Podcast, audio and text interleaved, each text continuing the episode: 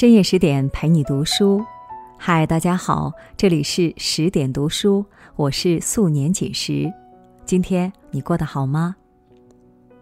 今天我要和大家分享的是人间失格，取悦自己才是生活的解药。作者是北方有家。听完之后，请不要忘了在文末点一个再看。接下来我们一起来听。七十四年前，日本当代最伟大的作家之一太宰治投水自杀，年仅三十九岁。他留下的遗言只有一句：“写不下去了”，以及一座人间失格。人间失格被看作太宰治半自传体的小说，讲述了叶藏从幼年到中年。不断自我放逐、酗酒、嗑药、自杀，终于一步步在自我否定中走向沉沦。这部丧到极致的小说，如同生活的毒药，但却又把解药放在了我们面前。人生苦短，不如取悦自己。人生的幸福不来源于外界，只来源你自己。在外人看来，大庭叶藏生活在一个富裕的家庭，吃穿不愁，生活无忧。而叶藏自己说：“我过的是一种充满耻辱的生活。”叶藏家一共有十个人左右，气氛却死气沉沉。每天大家在一起就餐，吃着一成不变的饭菜，每个人都板着面孔。只听得见咀嚼的声音。排行老幺的他体弱多病，总是被家人们自动忽略，连吃饭的座位都排在最边上。从小缺爱的他，常常自己胡思乱想，变得敏感、脆弱、忧郁，内心没有安全感。为了求得家人的关注，叶藏想到了一个招数。那就是将精神上的忧思封闭起来，伪装成天真无邪的乐天外表，扮演滑稽角色来逗笑大家。全家拍合影的时候，所有人都正襟危坐，只有他歪着脑袋傻笑。夏天，他居然在浴衣里面套一件鲜红的毛衣，沿着走廊走来走去。装成一个不合时宜的小丑。父亲想给孩子买狮子舞面具，没有人想要，只有他接受了并不喜欢的礼物，重讨父亲欢心。他当着全家人的面，伴随乱七八糟的曲调，跳着印第安舞，逗得家人捧腹大笑。他还订阅了很多杂志，特意搜集笑话。然后一本正经讲出来，只为时刻显得有趣。就这样，叶藏用装疯卖傻的行为获得认同，这被他称作向人类最后的求爱。似乎只有这样，他才能找到存在感。上学后，叶藏把这种扮演延续到学校。他虽然成绩很好。但害怕因此和同学渐行渐远，所以总故意做出夸张和滑稽的事，成功的让别人把这视为仅仅是一个淘气鬼的恶作剧罢了。长大后，哪怕受到伤害，他也努力迎合朋友的需求，尽管他心里知道朋友并非真朋友，只是利用他。但他说：“我的不幸。”恰恰在于我缺乏拒绝的能力，我害怕一旦拒绝别人，便会在彼此心里留下永远无法愈合的裂痕。被讨厌的勇气里说，活在害怕关系破裂的恐惧之中，那是为他人而活的一种不自由的生活方式。叶藏像一个小丑般汗流浃背地服务着所有人。早已忘记了什么是真实的自己，而是一种卑微的姿态，活在别人的世界里。这反而放大了他的自卑和焦虑，他接下来的每一步都走得战战兢兢，如履薄冰。所有讨好换来的关系，并不得长久。别人的怜悯、施舍的关爱，不会治愈自己的过去，也换不来自己的未来。无论外界怎么对待我们，人生首先要在乎和讨好的是你自己。因为我们的生命不因别人而存在，也不因别人而精彩。叶藏把自己禁锢在幼稚而可悲的讨好中，逃避真心，没有主见，成为了他以后生命悲剧的基调。他本来热爱画画，想进美术学校，父亲却想让他考高中，以便将来做官从政。作为一个天生就不敢跟大人顶嘴的人，他只好茫然的遵从父命，上了京东的高中。这造成了他厌学，甚至厌世。此时，一个叫枯木正雄的男人以学画为名，有意和他结交。最初，叶藏认为枯木是一个难得的大好人。在人生地不熟的东京。叶藏内心阴沉，恐惧与人交流，甚至无法独自在街头漫步。与当时涉世未深的叶藏相比，大六岁的枯木开朗健谈，绝对算得上是社会人了。然而，枯木爱虚荣，爱享受，他整日带叶藏出入纸醉金迷、声色犬马的风月场所。叶藏从枯木身上学到了烟酒嫖娼、当铺和左翼思想。是的，枯木和叶藏交往只是为了利用他。枯木家境寒酸，看重的是叶藏家的钱。叶藏有钱时，枯木引诱他与自己一起吃喝玩乐，大手大脚的花着叶藏父亲给的零用钱。叶藏没钱时，枯木唆使他典当老婆的衣服，继续放纵身心。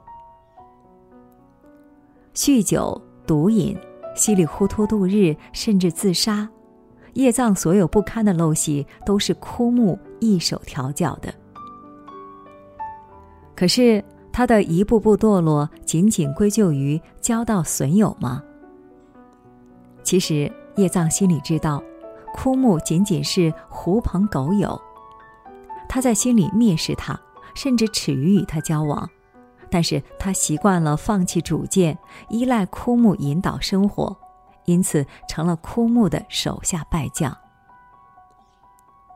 后来叶藏殉情失败，导致情人自杀后，家人勃然大怒，把他交给别人监管。他从寄宿的人家逃离。想来想去，只有枯木这一个朋友，于是直接去了他家。枯木却横眉竖目的指责他：“我不像你，我可不是罪人，绝不会害女人去死。”还不耐烦的对叶藏下了逐客令。叶藏成长后的所有不堪和不幸，枯木要负很大的责任。可是无论枯木多么恶劣，只要叶藏富有主见且心智坚定，他也不可能把是非善恶抛诸脑后，一次又一次的被枯木带坏。没有底线的妥协，没有原则的顺从，让叶藏被轻易利用后又被随意抛弃，最后只能一边自厌一边苟活。歌德说。谁若游戏人生，他就一事无成；谁不主宰自己，永远是一个奴隶。没有主见的人，永远把人生的主动权交给别人，自己不过是在假装生活。有主见的人，不会让自己沉陷于蝇营狗苟，是要活得体面认真，哪怕在灰暗的人世间，也能闪耀出自己的微光。其实回忆起叶藏的成长，他也遇见过很多好人，看见过世间美好的一面，有过可以抓住幸福的瞬间。但正如太宰治写道：“一个胆小鬼连幸福都害怕，碰到棉花也会受伤，他甚至会被幸福所伤。”上初中时，叶藏曾有一个朋友叫竹一，揭穿了他常年逗笑的谎言。这反而让叶藏只有在竹一面前，才能若无其事的展示自己动辄受伤的神经。在谁都不看好叶藏的时候，只有竹一支持他画画，并赞扬他：“你肯定会成为一个了不起的画家。”这句话一直镌刻在叶藏的心中，只是后来去了东京，他为了满足父亲，放弃和妥协了。当叶藏日渐堕落，找不到人生的方向和出路时，单亲母亲镜子收留了无家可归的他，还引荐他给自己工作的杂志社画漫画，事业小有所成。可是叶藏发现，镜子的女儿嘴上叫着他爸爸，心里渴望的是亲生父亲。他的悲切感再次作祟，顿时生出自己在打扰他们的心理，对幸福望而却步，离开了他们。在经历了一些事情后，叶藏和温柔可人的良子结了婚，决定开始新生活。生活逐渐平静。他却不幸撞见了良子被人玷污。那一刻，叶藏并没有冲上去保护良子。常年的自卑与懦弱，让他只会像个傻子一样呆呆地躲到屋顶，然后陷入了对良子的怀疑和对生活的恐惧。良子曾是叶藏人生救赎的最后一根稻草，良子纯洁的坍塌。让他的精神彻底崩溃，全靠着吗啡和酒精麻痹自己，最后被送进了精神病院。后来，刚满二十七岁的叶藏已经白发苍苍，牙齿也快掉光了，面容看上去像个年过四旬的中年老男人。他自嘲：“如今我已不再是罪人，而是狂人。”我已丧失了做人的资格，我已彻底变得不是一个人了。而故事的结尾，作者却借别人之口这样评价叶藏：我们认识的小叶啊，又坦诚又聪明，会来事儿。他那样的孩子，只要不喝酒，不，即使喝了酒，也是像神一样的好孩子呢。这是叶藏倾尽所有渴望的认可，只是他已经封住了耳朵。逆来顺受的性格、悲观抑郁的心理，让叶藏从未积极的为自己争取过什么，也没有过尽千帆释然生活的勇气，而是把所有的苦难都当作上天对自己所犯下罪恶的惩罚。他的不快乐。只因为从未让自己享受快乐，是他自己一次次亲手将自己的幸福葬送。世界上没有天生的乐。王小波说：“一个人活在这个世上，是为了忍受一切摧残。可是，除了要接受苦难的历练，更重要的是要有热爱生活的勇气和让自己快乐的能力。”不管何种境地，原谅生活，悦纳自己，才会发现世间为你而亮的温暖光芒，才抓得住属于自己的幸福。人间失格之所以让人无比动容，因为在叶藏的身上，我们或多或少都能看到自己的影子。曾经努力博人关注，也曾经叛逆误入歧途，曾经对生活无比绝望。但也为别人的一句肯定热泪盈眶。生而为人，不必抱歉，只要人生的最后一幕属于自己，只要人生的快乐是因为自己，不在苦难里画地为牢，用心体会生活中每一个幸福的瞬间，真心欣赏自己每一次成长的状态，那么在人间就不算失格。